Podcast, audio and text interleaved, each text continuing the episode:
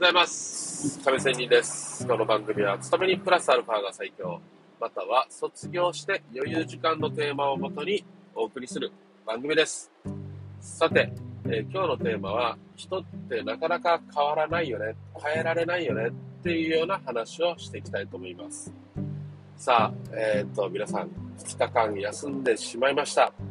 すいません。って最初に言っておきたいと思います。その理由は何でよ、亀仙にこれまでずっと続けてきたのによっていうと思いますが、はい。あのね、分かっていましたけど、実は大事件がね、実家で起こりまして、えー急遽実家に帰ったんですよ。でね、本当にかなりのきつい出来事がありまして、うん、もう悩んで眠れない日も続いてということがあってね、はい。えーなかなか配信できませんでしたということです。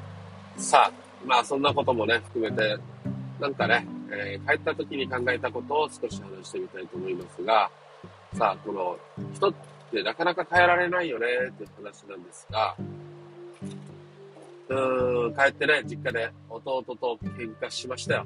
というか私は喧嘩するもつもりじゃないけどね、弟がね、えーなんか食ってかかってくるように来るわけですよね。その何かというと、なんでお前は実家に帰らないんだというようなことです。ね。弟は、まあ、今、一時期なんですけど、1、2年は実家のすぐ近くにいます。単身赴任で家族を置いて。ね。まあ、それがね、兄貴が帰ってこないから、俺が帰ってくる羽目になってるんだ、みたいなことなんですよ。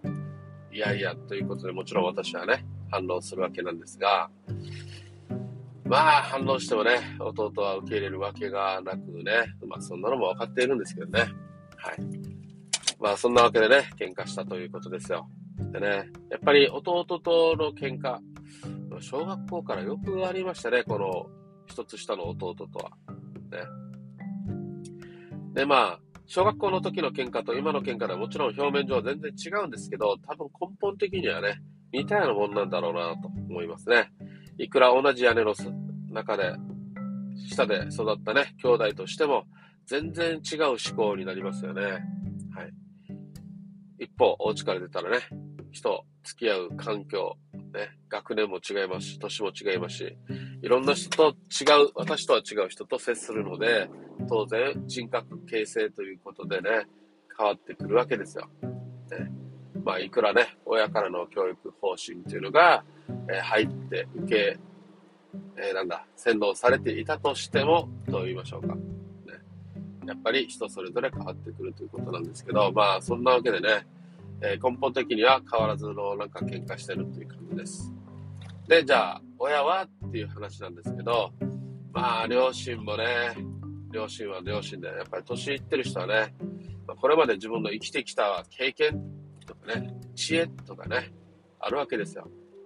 はい。交わし方も含めてね。こうなったら自分はこうやって成功したとかさ、失敗したとか、やっぱりあるわけなんで、人って自分の人生経験で、やっぱりいろいろね、物事を判断すると思いますので、そういうところで、やっぱり凝り固まったって言いましょうか。でも素晴らしい経験なんですよ。ね、私なんぞもわからない、ね、経験があって、まあ、いるんですけど、まあ、現代を生きてる、まあ、父母も生きて悪いんですけど、えーこの、ね、最先端と言いましょうか、若い人の考えがなかなか受け入れられないというところがあるわけですよ。はい。まあそういうことでね、えー父のいつも言うことは、財産は売るな。兄弟は大切にしろ。とかね。はい。いうようなことが二大巨頭。母はというと、まあ女性はね、やっぱりすごいですね。いろいろ対応力がありまして。ね。えー父のね、介護もしながらね、自分の体だけでもね、高齢者なので、まあ簡単にはいかないのに、まあ、人の世話を見ながらね、いろいろ時代に合わせて、えー来ているのが、若い私にとっても思います。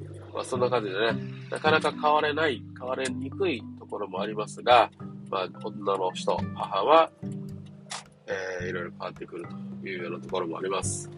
まあでもね、やっぱり人ってなかなか変われないので、自分がね、自分主体でえ動かないといけないよなっていうことです。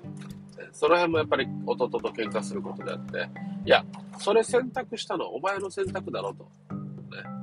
うん。誰もお前に帰ってこいとも言ってないし、ね。親もこれは言ってないし、絶対喧嘩になるから言わないと。ね。絶対人のせいにするから言わないと、親も言っていましたね。で、それを人のせいにするなというようなことでね。やっぱり弟は弟のね、親思いがあってね、帰ってきてるので、うん、その気持ちはわからないでもないですが、まあこれをね、人のせいにするなというようなことですよ。はい、そんなことでいろいろ喧嘩してきました。ちょっと今日はね、久々の私も出勤で、ちょっと2日間仕事も休んでいたので実家に帰るということでね、えー、今、勤務先に向かいながらのラジオ配信なので、また少しね、深掘りして後で話したいと思います。まあ、とりあえず今日はこれにてということで終わらせてもらいたいなと思います。それではまた明日。See you!